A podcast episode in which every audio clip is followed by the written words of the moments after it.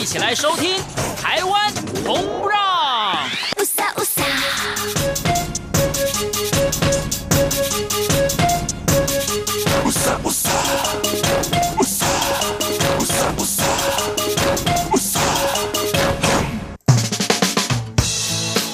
电台来自台湾的声音，欢迎您在今天继续收听《台湾红不让》，我是维珍。周二，台湾红不让进行的主题是台湾走透透，跟您分享在地的好山好水、好吃的美食以及温暖的人情味，还包含了最近好重要的讯息。有这个在节目当中呢，也要一再跟大家进行更新跟分享的，也就是非洲猪瘟在台湾的一个状况哦，而且还包含呢，其实也比较在邻近的各个国家跟地区当中的一个防疫状况哦。回头现在预告，我们今天的节目内容呢，包含了开场介绍，就是本周台湾旅游新闻的精华重点介绍，以及在第二个单元呢，幸福这一站呢，我们就从大学开始作为一个轴心来介绍周边延伸的景点哦。像在之前跟大家分享过，像台湾大学哦，周边呢，除了是台北非常代表的商圈，同时也因为台湾大学的一个在思潮、人文思想上面的特质，所以周遭有相当多属于这样子文化。的文创的或者是书店的这个行程哦，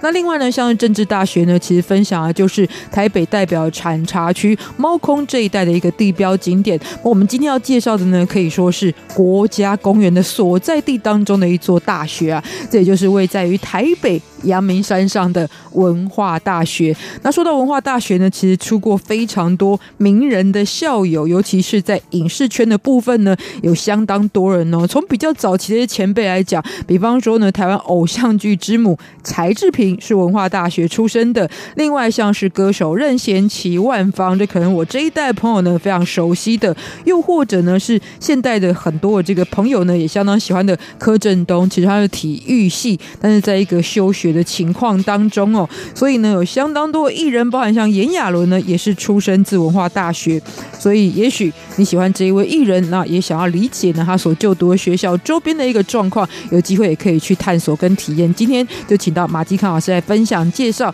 节目的最后，从一首歌曲认识台湾一个地方。那么，经常在介绍宜兰的景点的时候，我一定会放的这一首歌曲就是陈明章老师的《噶玛兰公主》。那事实上，其实关于宜兰的歌非常的多。不过，我真的很喜欢这首歌曲的音乐风格，所以今天透过这首歌曲也来介绍歌词当中描述的龟山岛以及它的行政区域所在地的宜兰县头城镇。现在进行的就是本周台湾旅游新闻的分享。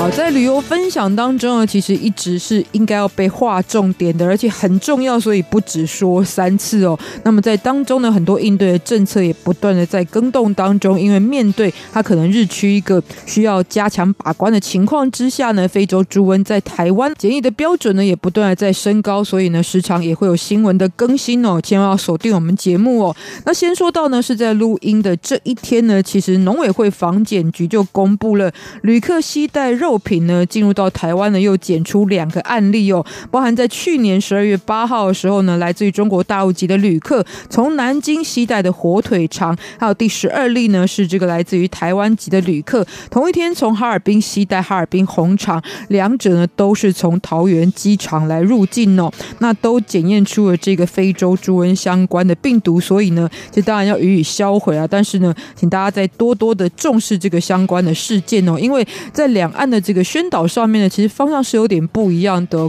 那这也造成了，其实在实际执行面上面遇到相当多的困难哦。所以呢，其实我们节目呢也尽量希望跟大家来分享相关的讯息哦。那么说到防疫非洲猪瘟呢，事实上针对现况考量，在政策上也会随时有所因应调整。而且接下来基于两岸本来互动就频繁的情况之下呢，再来就要遇到农历春节的到来了。所以呢，这个互动的流量将是人数会有更为扩大的一个状况，所以目前已经着手严拟了，就是由中国飞往台湾的班机，旅客集中的行李转盘处呢，将会进行重点的检疫。那检疫的方式呢，也会包含了 X 光的扫描以及检疫权的执行的部分。而且呢，事实上不止在台湾哦，是全力防堵这个疫情的入侵。其实邻近的很多国家跟地区也都加强了这个海关检疫的部分。由于非洲猪瘟呢，现在其实至少在全球十九个国家发现，所以为了防堵。相关的疫情呢，像是在菲律宾就实施了五大措施哦。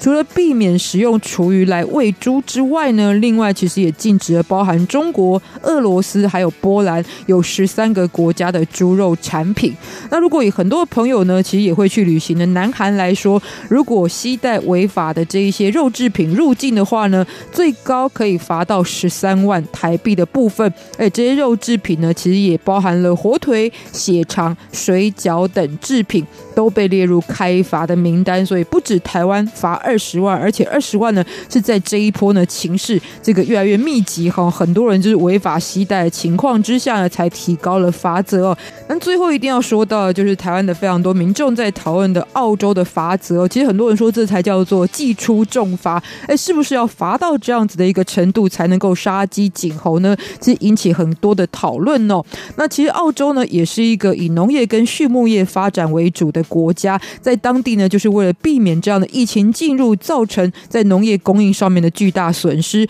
所以从去年十一月开始就宣布，任何入境的人士。不得将任何种类的动物肉制品带入，就是不管你是谁也好，你是这个其他国家元首也好，然后不管是任何动物的肉制品都不可以带入。而这个肉制品呢，就包含了新鲜的、干燥的、冷冻的、熟制的、熏制的、腌制或经过防腐处理的肉制品都不可以。如果没有经过申报被查获的话呢，最高可以开罚到四十二万元的澳币。大家猜一猜，就是台币多少钱呢？就是台币的九百二十万元，也就是人民币呢，大概是。两呃两百多万元这样子一个高的罚则，而且除了罚钱之外，还会处以十年的有期徒刑，所以真的是祭出重罚哦。那其实也以这个作为例子呢，台湾之前很多的部会呢也在进行跨部会的讨论，各部会协调完成之后，也会是当时一个实际的状况呢，可能对于处罚部分还会再升高。比方说呢，在入境的时候是不是就予以限制的一个情形呢？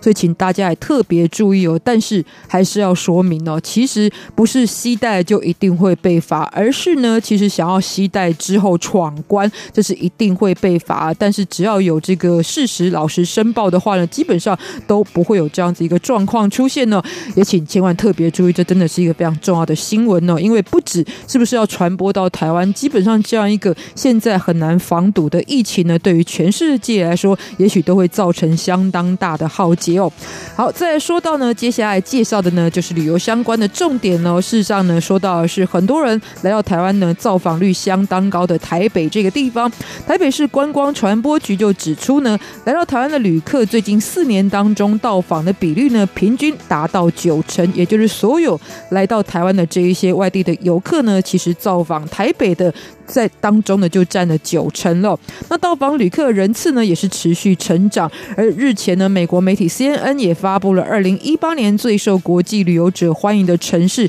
前一百名的排名当中呢，台北市更以九百七十八万人次名列第十七名。那为了吸引更多的旅客造访呢，也将会持续进行宣传跟打造更多元便利的旅游体验。其中一个一定要介绍，其实现在当然很多朋友是借由自由行的方式来台湾。但即使是自由行的状况之下呢，你的亲朋好友约一约，也许呢也变成一个具有规模的团体了。那么当然呢，在台北旅游的方式呢，最主要就是以台北捷运为主。但是以前呢，比方说这个如果要买团体票，就一定要到售票口去购买，而且要一个人买一张。然后呢，进出这个车站的时候呢，也都有一个人刷一次的情况之下呢，现在就为了更便利的方式呢，推出了台湾首创的团体。IC 晶片票卡。啊，就是从即日起开始呢，其实这个今年哦，预估将破百亿人次搭乘的台北捷运呢，为了让更多的外地旅客或者团体旅客可以非常省时便利，所以推出这个属于团体的 IC 晶片票卡。即日起，二十人以下团体购买呢，其实之后你再进出这一些车站，只需要其中的一个人代表刷卡感应，就可以让同行的乘客呢快速通过闸门。那目前预定将会试办三。三个月了哈，因为搞不好有人拿这张卡是不是闯关的情况也会发生，不知道。不过我们的预期是不会有这种情况哦。那另外呢，其实这个比较过往呢，就是刚刚说到要在每一站的询问处购买团体票，而且呢，必须要由站务人员手动的方式呢进出团体旅客所属的闸门。但之后呢，只要凭借这一张票卡，都可以这个自己通关哦。同时之间，在购买这一张 IC 票卡团体定义是什么呢？我记得以前呢，其实在上课的时候学过，所谓团体是三人以上，但是购买这张台北捷运的团体票的 IC 票卡，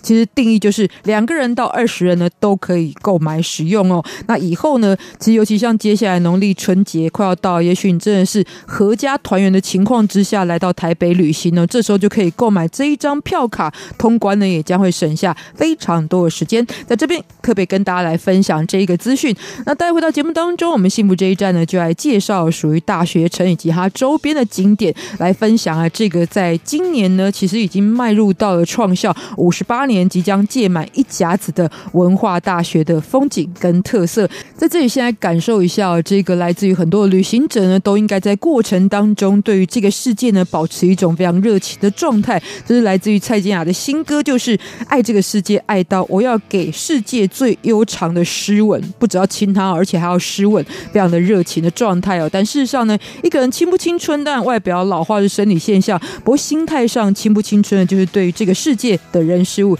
你是不是依旧可以保持高度的兴趣呢？一起来欣赏这首歌曲。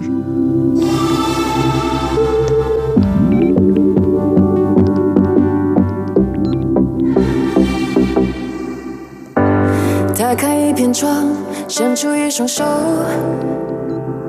再浮再沉，吹过一抹风，有些情景不得不发生，有些距离叫人越活越苦闷。就算乌云的天空有多深，比不上渴望深。我要给世界最悠长的湿吻。就算无常的大地有裂痕，自己刻完整。我要给世界最悠长的湿吻。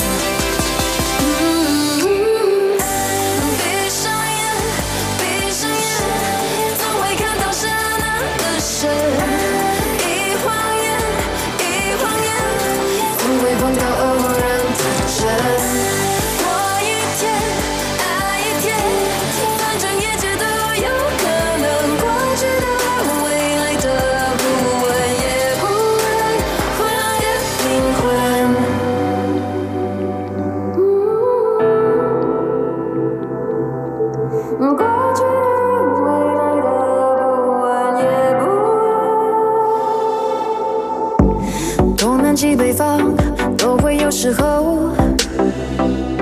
感觉我们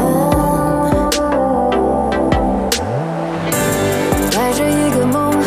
忘掉所有美丽的牺牲，只要记得所有专注时的动人。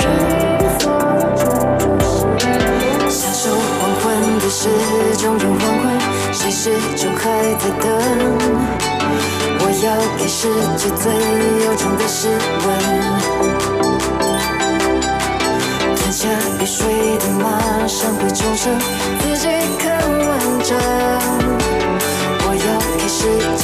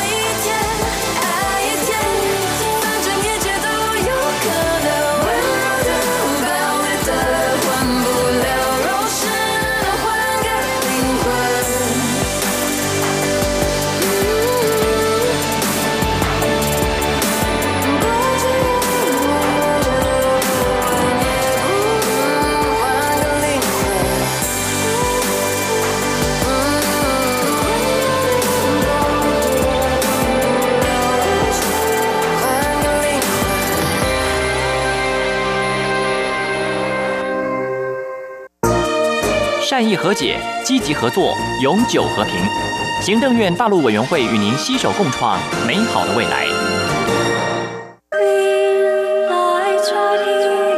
中央广播电台听众朋友，大家好，我是孙燕姿，在这里祝福所有听众平安快乐。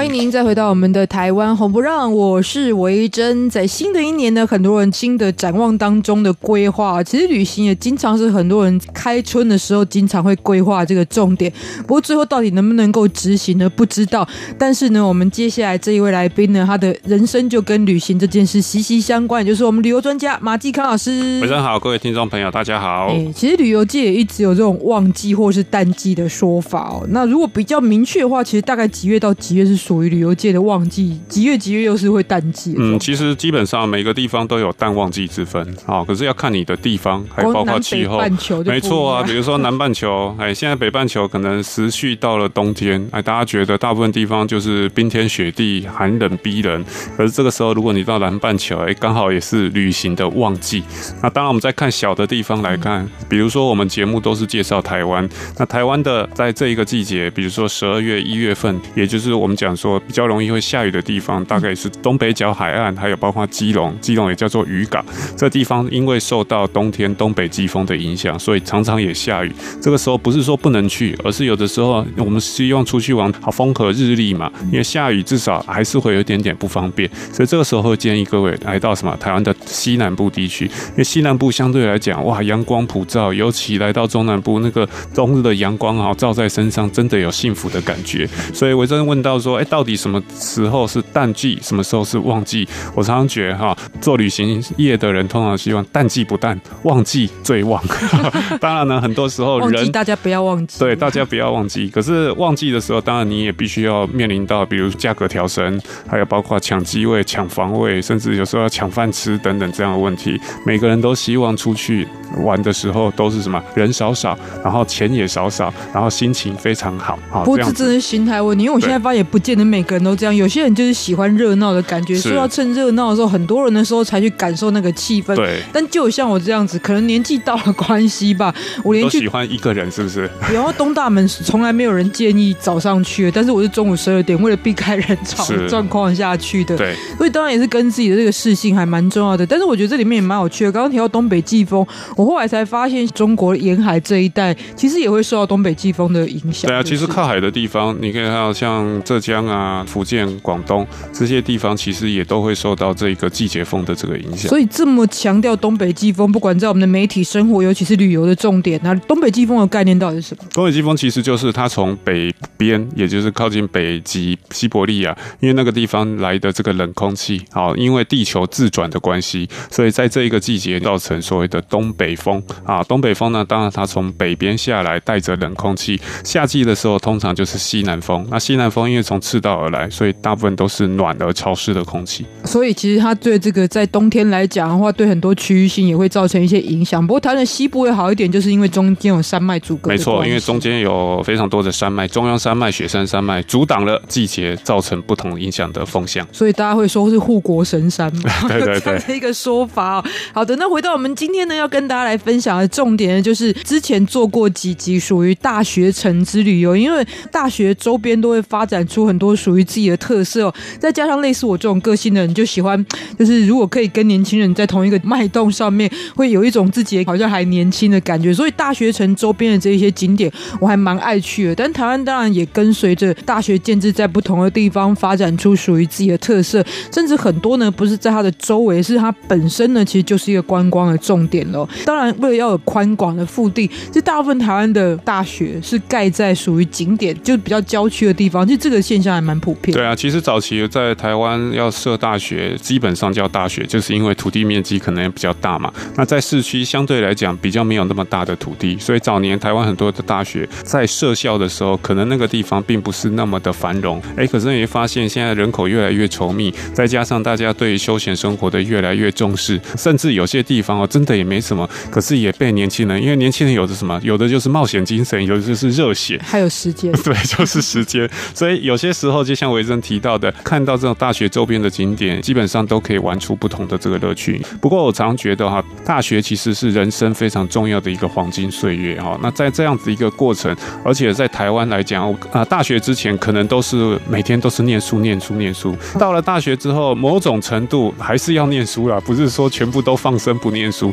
而某种程度，你的时间就比较容易自己来做掌控，因为很多学习的状况、课堂的跑堂方式也跟这个高中固定在同一个教室、同一个地区不一样，所以你在短暂的时间当中，你必须要学会怎么去安排自己的时间。所以人家说，哎，大学三个非常重要的三角嘛，第一个当然就是呃谈恋爱嘛，第二个就是玩社团嘛，第三个当然就是搞好你的功课。你居然把学业摆在第三名，这个是三者同重啊！是是，是，哎，这三角形缺一，对，三位一体缺一不可啊！因为缺一，基本上这个楼都会塌掉。好，那更重要的，其实我自己对于旅行的一个开窍或是探索啊，基本上也是从大学时候开始，因为大学多了比较多，包括我刚刚提到玩社团的时间。那以前我们到这个上山下海参加这种所谓的社会服务团，也造访了很多。哎，台湾之所以称叫称作叫做秘境的地方，好，那也慢慢的开启对于旅行的这个兴趣。所以我觉得大学是人生当中不仅是非常黄金的岁月，其实也是发现自己兴趣非常好的一个时间。嗯、真的，虽然我是被学姐拉进去，我参加的是急难救助队，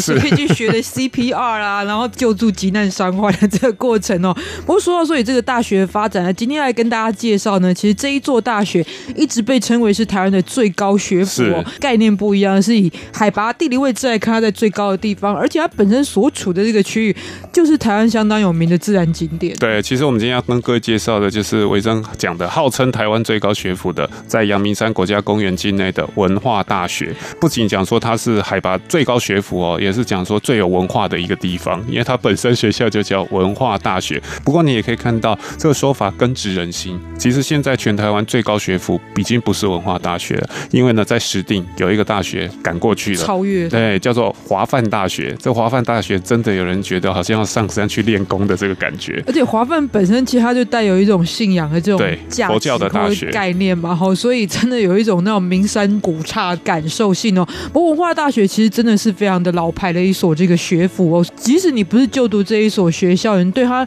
当中所出的这一些学生啊，或者大概的一个状况，也一定会有所了解哦。比方说，其实很多的名人，尤其是演艺界的，来自于文化大学非常多，崔苔菁啦，后来的裘海正啊、任贤齐等等，都是毕业自文化大学。然后很多人都是分享，其实他们在文化这个生活，很大的一部分就是因为他们在阳明山上，所以地标景点他们都很熟悉。对啊，因为我觉得一个这个学校它的一个环境、校园，甚至所在的位置，它的一个校园气氛，其实也都会影响到学生。所以在我们的印象当中哦，可是你发现像文化大学，哎，就会让人家觉得这个学校的学生是很活泼，鬼点子很多，创新创意也都非常多。所以就像维珍刚刚提到，哇，早期很多，其实不止早期啊，现在有很多的影视圈，因为它本身就有戏剧系嘛。然后包括呢，在台湾很多特别的一些科系，像体育系，它其实也是台湾国手的培育摇篮。好，所以呢，文化大学它总共有十二个学院，孕育了非常多各个领域的杰出人士。尤其，以名字来看，都知道，其实他在文科上面的发展是以前非常主攻的一个部分。对，那当然更重要的，除了学校师资本身、学生本身的这样创意之外，我还是觉得环境会影响到一个人。好，所以呢，他在阳明山国家公园真的吸起日月精华，造就了这样子一个好非常棒的一个学府。所以，我们来听到他的校友的歌曲哦，这是最近呢，这个也因为电影拍不成而上了新闻的任贤齐的歌曲。待会再回到节目当中。你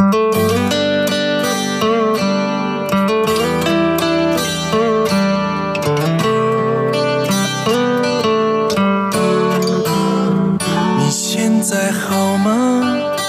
今天快乐吗？我从远方送你的花，你收到了吗？分手以后的雨季，断断续续下不停，没有你的日子真的不容易，躲不开回忆，最难忘记你，再说什么也无法压抑汹涌的情绪。我已学会珍惜，再给我一次勇气，好想告诉你，我的爱一直留在你那里。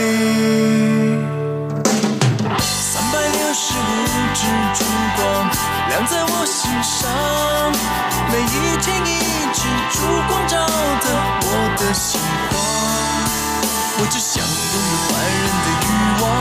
唯有你是我的阳光，唯有你能让我的天空晴朗。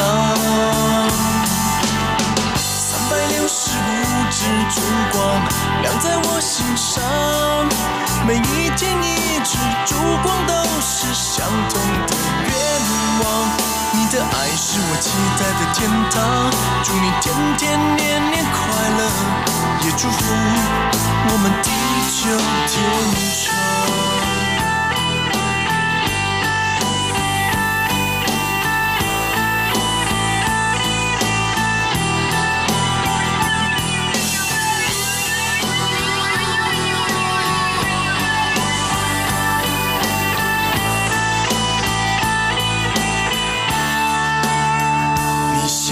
好吗？今天快乐吗？我从远方送你的花，你收到了吗？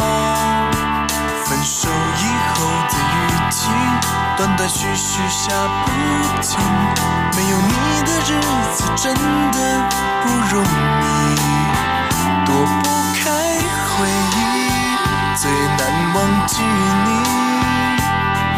再说什么也无法压抑汹涌的情绪，我已学会珍惜。再给我一次勇气，好想告诉你，我的爱已是留在你那里。三百六十五支烛光在我心上，每一天一支烛光照的我的心房。我只想拥有凡人的欲望，唯有你是我的阳光，唯有你能让我的天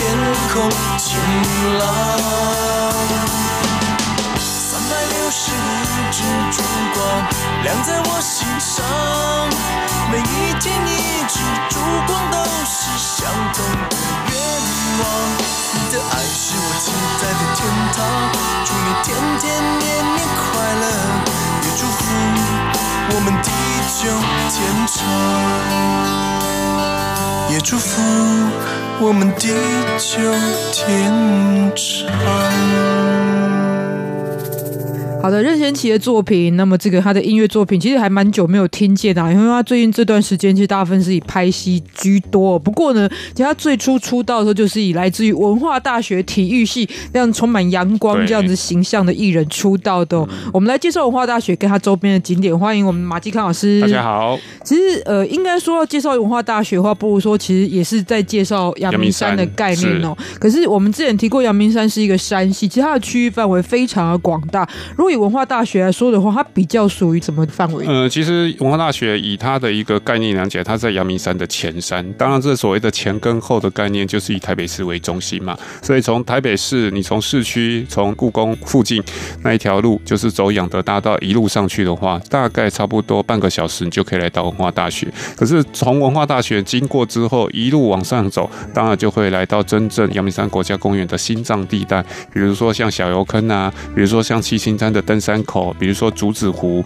不同的季节，这些地方其实都有不同的感受。像这个季节，其实现在正是欣赏阳明山芒草最好的季节。秋天的芒草在这个时候很漂亮。你说拜托，现在一月了，不过就我所知哈，今年因为暖冬的关系，所以很多的花，像本来呃十二月底应该就开的梅花，现在呢到了一月，有些还没开，啊，反而樱花开了啊。所以现在阳明山虽然是到一月，已经到了冬天春。天都快来了，可这时候反而芒草才开花。对，今年很多女生最困扰的就是长大衣穿不出去啊，因为大家都还在穿秋装的这个气候。那我蛮好奇，因为现在这样听都是概念是，比方说在山上啊，然后阳明山啊，然后这样的一个大学。对。可是其实老师所就读的政治大学，其实也算是在一个比较另外一个山，另外一个山上。就你自己两边你都很熟，你的感受上其实氛围跟这个看点不同的重点在。其实我常觉得啊，像我们以前念政大，就附近的石碇啊、深坑啊，啊然后木栅这个地方的山，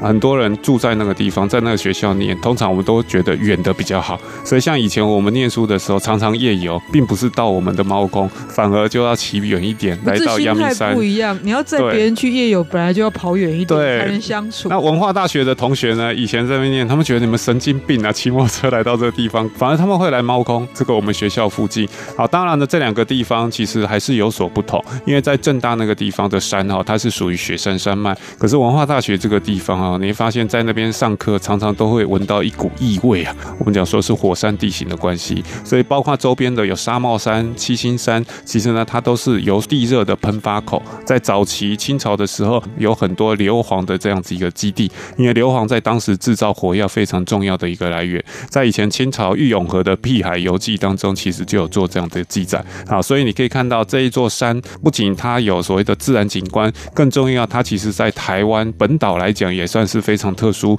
因为它是火山地形。再包括呢，它本身有它的一个历史，还有文文的这个部分，所以呢，它的丰富度相对来讲是更高的。嗯，所以其实我真的看所有的文化大学学生说，他们以前在阳明山上出游的一个状况，绝对会有小油坑这三个字出现，因为这可能就是最临近的一个地标的景点，就是。那先以它主体建筑来讲哈，其实每一个大学院会有他们自己一个主体设计的风个。文化大学其实本身也是一个比较以宫殿式设计的概念。对，其实它全名叫中国文化大学哈，只不过一般我们把它叫做文化大学。那事实上看文化大学最好的角度在哪里？其实我常常在台湾这样高速公路南来北往哈，过了林口泰山之后，一路过来，你远远的第一个可以看到的建筑就是台北市重要的地标，叫圆山大饭店。那圆山大饭店之外，其实再把视线往左边移一点点，你会看到两座山，都是淡水河出海口那个地方，一个是左边啊，在这个八里的叫观音山，另外呢一个山系，也就是我们今天跟各位介绍阳明山国家公园有七星山、大屯山，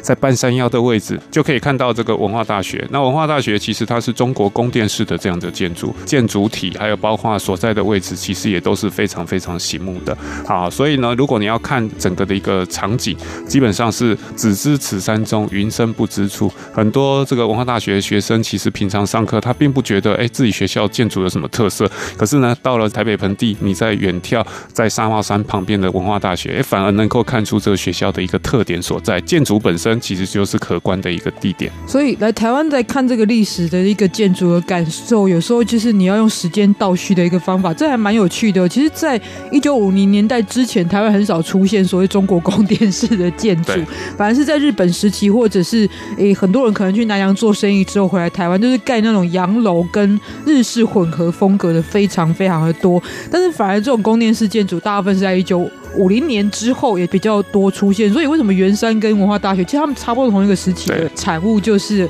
这是一个时间上还比较特别的顺序。但是也是因为在这样子一个自然景区当中哦，其实文化大学它周边的这个大学城的形成，反而又创造了不一样的景观哦。有哪一些一定要这个体验的重点呢？待会回来再继续跟大家介绍。走走走走走，我们小手拉小手，走走走走走，一同去郊游。走走走走走，我们小手拉小手，我们是这样的朋友，这样的好朋友。今天发生的事若没有告诉你。就好像功课没有做完，我们常面胡说八道，昨天、今天和梦想的未来。下午到百货公司去吹冷气吧，含一根棒棒糖，用自己的方式走路，到小吃街排队，为了吃一只红豆鯛鱼烧。我喜欢 Mickey 老鼠，我热爱 Kitty 猫。保留聪明的力气，面对世界的纷乱，只有你和我知道愿意像孩子般的愚蠢行为是为了储存能量啊啊啊走走走走走我们小手拉小手走走走走走一同去郊游走走走走走我们小手拉小手我们是这样的朋友。这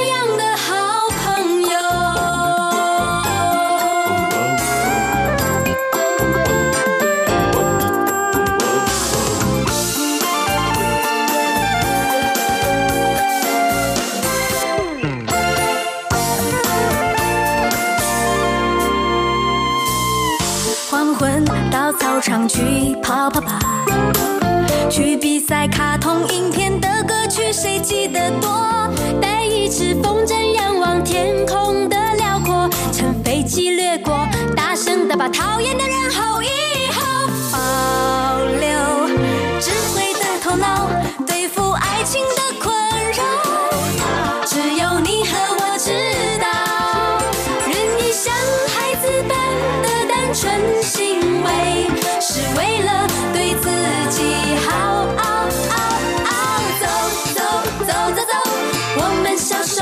手，走走走走走，一同去郊游。走走走走走，我们小手拉小手，我们是这样的朋友，这样的好朋友。若有一天，若有一天找到爱人，找到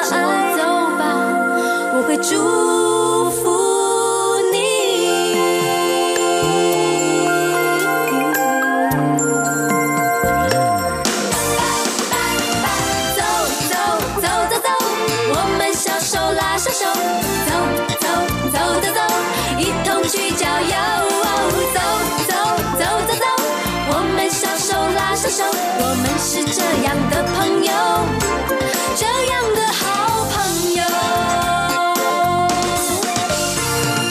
走走走走走，我们小手拉小手，走走走走走，一同去郊游。走走走走走，我们小手拉小手，我们是这样的朋友，这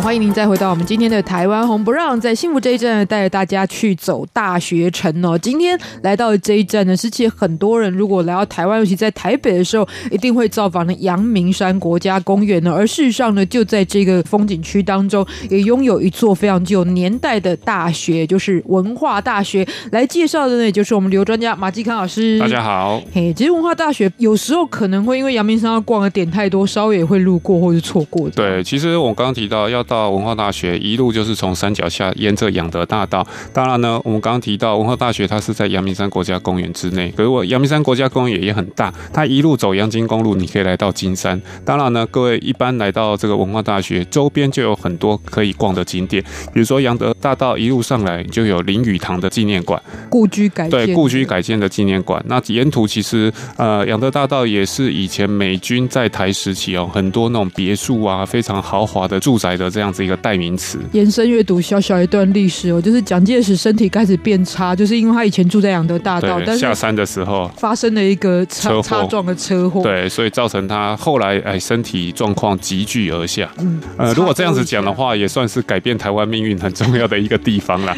好，那另外呢，在文化大学周遭附近，其实也是每年三月份啊，二月、三月来赏樱、赏杜鹃非常重要的就是前山公园。其实校园当中好像也可以看得到的，对对对，也有，因为这个地方叫做三载后啦。那三载后这个地方包括沙帽山，它有温泉，北投的温泉。那因为像北投温泉、阳明山温泉，还有四重溪，另外还有一个叫做关子岭的温泉，这是日据时期号称台湾四大名泉。所以可以想见，当然日据时代文化大学还没出现呐，不过也可以看得到，文化大学还没进驻之前，基本上它就已经是非常重要的景点。一直到今天，前山公园除了是赏樱、赏杜鹃，还有免费的公共浴池可以让大家泡汤。所以呢，住在天母啊，甚至住在北投这边的朋友，很多我的朋友，他们其实早上的习惯，长辈们他们早上的习惯就早上坐公车，然后直接到这边泡个温泉。温泉外面又有什么？哎，当地的摊贩在卖好吃的那种鹅阿米粉，好芋头米粉，哇，这个其实就是一天的开始。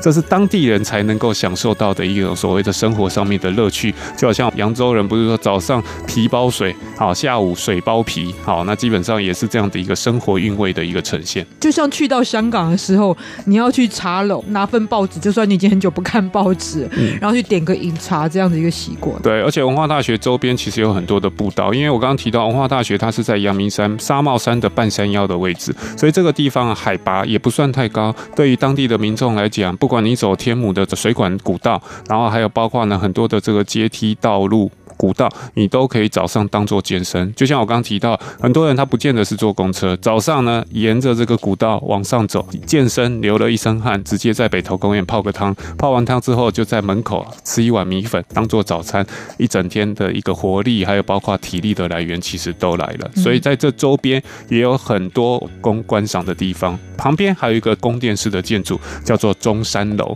那中山楼呢，也是以前国民大会开会代表开会的这个地方。现在已经废止的一种民意代表的对，可是这个地方其实它整修了，因为对于台湾的一个建筑史来讲，中山楼还是非常重要一个代表性。包括现在我们使用的新台币一百元上面还是中山楼，所以它也算是一个地标型的建筑。那现在都可以什么申请来进去里面参观，里面也都会导览解说人员，甚至你要在这个地方举办集会活动，现在也都是开放，不再像以往哇，好像是侯门深似海的感觉，只有这个达官贵人或是政府代表才能够在里面。现在只要你愿意，也可以进去参观，也可以在里面来举办活动。而且，卢老师刚刚所说，其实这个地方因为温泉，然后因为有这种地热硫磺的关系，所以包含中山楼跟文化大学，其实他们很多在保存上面，比方说他们这个油漆的使用等等，都必须要更为考据。对，因为这个地方硫磺气比较大，像我去参观中山楼，他就特别讲这个地方的电器特别容易坏，包括呢当地从北投沿路一点，对，包括呢你看中山楼传统的建筑都还是要用什么？用钢筋水泥嘛，可是钢筋它外面要做很多的防锈的处理，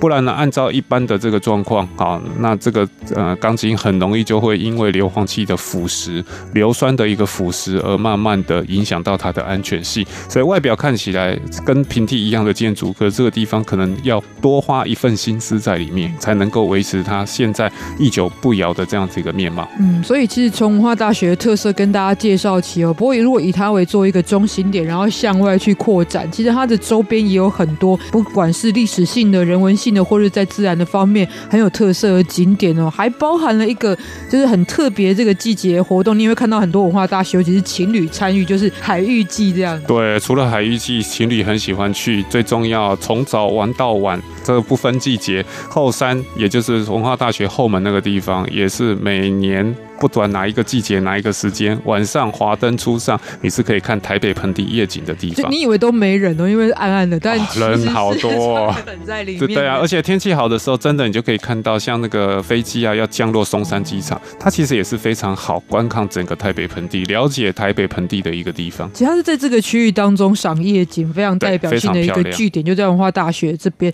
因为本人在中部念书了，所以其实还是在北部念书。马老师有更多的经验，就是哦。所以特别跟大家分享，不管你要寻求白天的这样子一个步道的自然行程，或是夜晚一种浪漫的感觉，就是以文化大学作为轴心，周边都有很多值得拜访的重点。今天也特别感谢你的收听，也感谢马季康老师来到节目当中。谢谢，拜拜。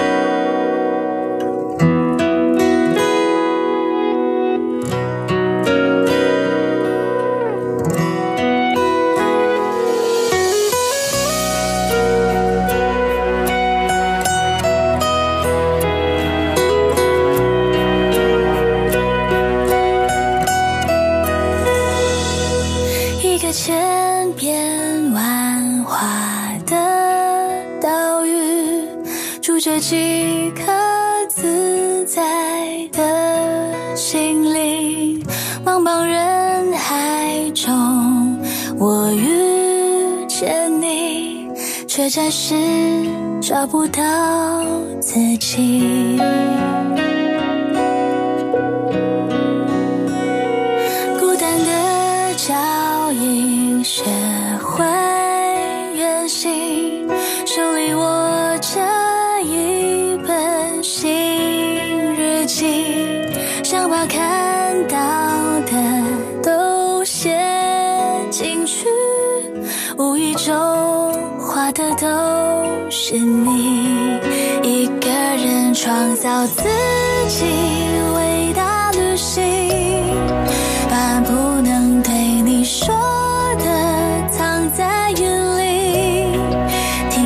熟悉的旋律，看陌生的背景，伴着我找寻远走的意义。一个人发现世界无奇不遇，把渺小的想法都抛到边际，听自由的声音。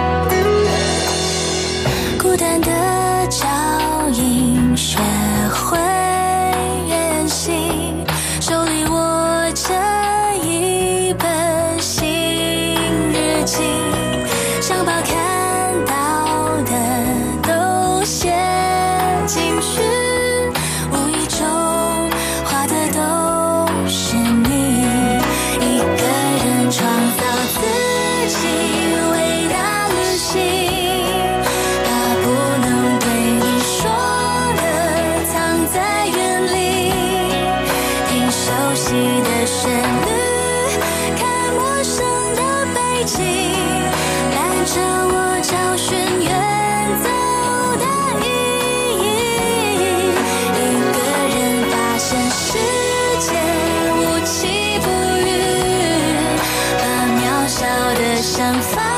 都跑到边境，听自由的声音，呼唤我的心灵，让我找到自己。哦，才能爱你。听自由的声音。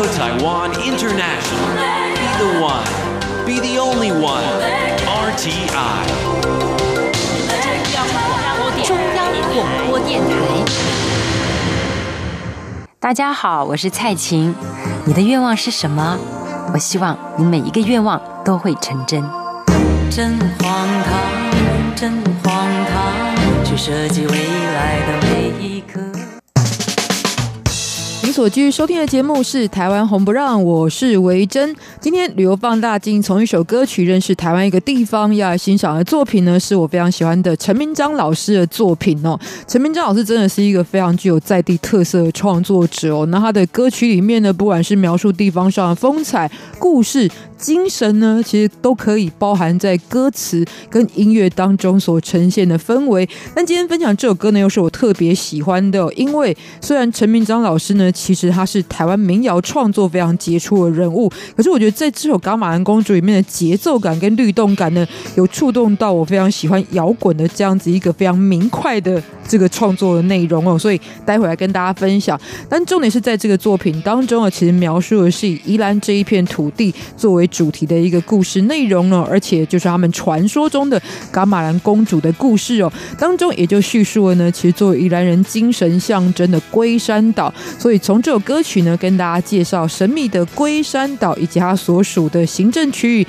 宜兰县的头城镇。好，其实台湾周边有非常多的离岛，每一个我都很想去哦，因为各自呢都有自己不同的主题特色。但是如果真的要选排名前三名的呢，我就会想要选位在于宜兰外海的龟山岛。大家说啊，一定是你因为为了介绍宣传才这样子做效果再说的，真的不是，因为本身呢它具有一个历史上的神秘色彩，所以呢一直都很想要去探究，尤其在它开放了观光之后呢，更想要搭着船然后登上这一座岛屿来看看呢，其实。前所未见的这些丰富的生态景象啊！另外又加上了，其实很多人来到台湾呢，搞不好你都见过龟山岛，只是你不知道那是龟山岛而已。因为在许多的外地旅客喜欢前往的北海岸风景区，像是在九份呢这一些居高临下区域呢，事实上你可以看到远方的一座岛屿，其实就是龟山岛。尤其在天气晴的时候呢，是相当的鲜明的。那以地理上的方位来看呢，听过我们节目一定都知道，台湾分西西半部跟东半部，那么宜兰是在东台湾，东台湾的外海呢是哪一个海呢？其实也就是太平洋。那龟山岛呢，就是位在于太平洋上的一座火山岛。由于外形呢非常近似于浮于海面上的这个海龟，所以也因此得名叫做龟山岛。同时之间呢，其实在这个数百年以来呢，也作为宜兰人的一个精神地标。行政区域则是属于宜兰县的头城镇。那根据历史记载呢，其实这一座岛屿呢长，长期以来曾经都一直是有人居住的小岛，后来是一直到了一九五零年代的时候呢，因为军事上的需求，所以将原本在这边的居民呢又迁移回台湾本岛，而且就开始进行了管制，因此呢也蒙上了神秘的色彩啊。提到龟山岛，就是一个军事非常森严的区域哦。但后来呢，其实过了五十年之后，在两千年呢就重新开放观光，也成为台湾生态之旅的热门行程。不过呢，在目前其实我也为了这个保育哦，所以也是有人数上的限制，必须要事先申请才能够进入，但时常还是一个额满的状态哦。那整个龟山岛其实属于火山的性质，能够观察到包含像温泉或者是呢属于这一些海蚀的一些相关的地景，以及流气孔等等的火山活动。同时呢，生长在当中的生态也非常的丰富，包含其实在这一个规模不大岛屿上面呢，其实有两个湖泊，分别是。龟潭跟龟池也蕴含了很多珍贵独特的这个生态系统的资源，但是很多人呢更喜欢是从远方来眺望这个岛屿的全貌，因为从不同角度来看呢，会发现就很像在看一只乌龟不同的面相，然后呢你就知道自己是身处在台湾本岛的什么区域范围当中，这也是领略龟山岛景致的这个乐趣之一。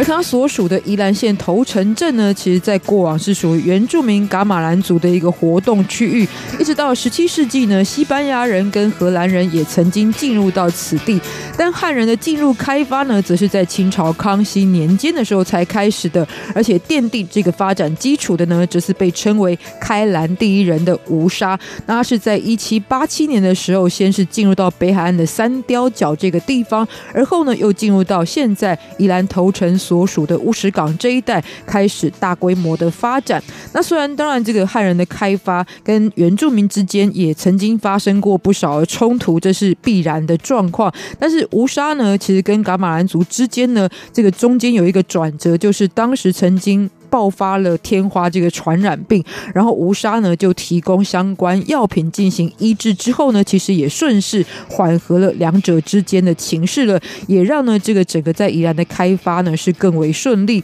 那当时呢，其实头城也被称为头围，为什么有头这个说法呢？因为这就是汉人在东部第一个建立的开垦据点，同时呢也发展成为最繁华的区域哦，所以也因此就被称为头城，沿用至经。那在当地呢，其实在这个民俗活动当中非常具有代表性的，就是在农历七月的时候的头城抢孤，就是也因为作为兰阳平原开发第一个据点这样的历史哦，所以在创业维艰的情况之下呢，其实很多我曾经单身来到台湾的这一些移民，就因为天灾人祸造成非常大的死伤哦。那为了超度这一些呢，没有人祭拜离乡背景的亡魂，所以在地展开了这样的一个祭祀活动的传统，而且在整体典礼结束之后呢。相关的贡品祭品也会分发给在当地的这一些贫寒的人士。所以从某种角度来看呢，可以说是古代的社会福利的系统哦。那么传到现在呢，当然是地方上的一大盛事，就在每年农历七月鬼月的时候呢，这个举办当天就会用十二根非常粗大而且相当高，大约有十丈高的杉木作为支柱，在顶端呢，则是搭设了平台这个孤棚，上面呢还会架设各村庄的这个旗帜哦，而且呢，在这这个诶木头的柱子上面还会涂上这个非常厚的牛油，然后各庄的代表呢就会攀爬而上进行比赛，如果得以抢得先机呢，事实上不仅是象征的来年是一帆风顺，而且作为你自己庄头的代表呢，事实上也是一个在气势上的胜利，所以相当的重要，也是地方上非常重视的一个活动哦。不过再说到，如果今天呢到当中呢去感受到过往的一个历史风华呢，最先要来到的地方就是头城老街，也被称为开兰第一街。那么以行政区域来讲，就是在今天的头城镇和平街这个地方哦。早年这边就是因为乌石港，所以开始发展，那么也成为非常的繁华的货物集散中心。不过后来呢，当然自然环境的变迁之下，以及呢这个水运的一个环境优势改变之下呢，才逐渐没落。但也是因为这样子呢，现在保留了很多传统的风貌，而且在这边也有很多的代表古迹跟庙宇的建筑。同时呢，这个拜访乌石港也是很多人来到宜兰投城的主要目的。今天作为宜兰代表的观光渔港呢，其实也是投城抢孤主要的举办地点。可是它的发展历史也是相当悠久的。在一七七六年乾隆年间的时候呢，就有汉人入垦开始，至今呢，其实乌石港也有最少两百多年的一个发展历史的，所以本身也相当具有历史上的意义。而且呢，过往在此地呢，这个渔船往来的情景呢，也被列为。这个来到当地必看的南洋八景之一哦，而后呢，其实，在今天呢，转变成为具有观光特色的渔港，同时也是出海赏金，还有前往龟山岛的一个这个登船的港口，也是在头城非常具有代表性的一座港口。那现在很多人呢，如果来到头城哦，其实对于年轻人来说，如果喜欢冲浪的话呢，一定都会知道，在这个地方呢，就有一个蜜月湾哦。其实这也是一个可以看到龟山岛的港湾，同时也是台湾非常具有代表性的一个冲浪圣地。因为在海底的地形起伏蛮大的，所以呢，海外的波涛汹涌，然后呢，往这个内陆行进的方向呢，就非常适合冲浪，所以也是北台湾主要的据点之一。而且除此之外呢，在地还有一栋很值得看的建筑，就是南洋博物馆呢，其实这是来自于建筑师姚仁喜的创作，而且非常具有艺术感，在这边也特别推荐。好，最后呢，我们就来欣赏这一首作品，来自于陈明章老师的《噶玛兰公主》，也在歌曲当中跟您说再见了。不要忘记下周同一时间继续收听我们的《台湾红不让》，台湾走透透，拜拜。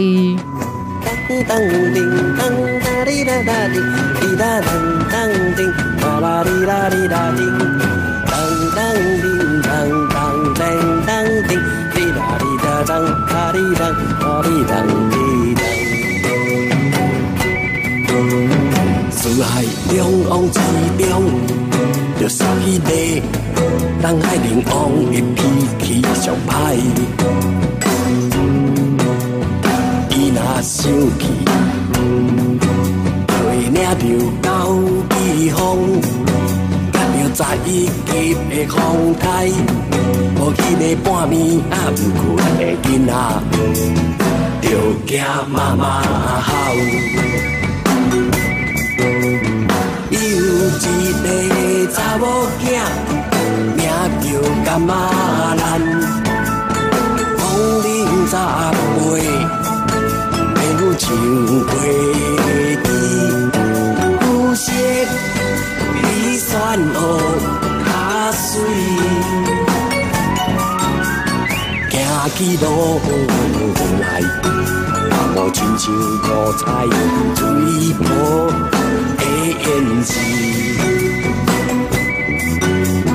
南国的风吹着阮的心情，你思念的龟山岛。噶玛兰公主变做伊的查，爬上路遥远的富情路，伊若有情来看阮，请你沿路相随的草地啊来送阮。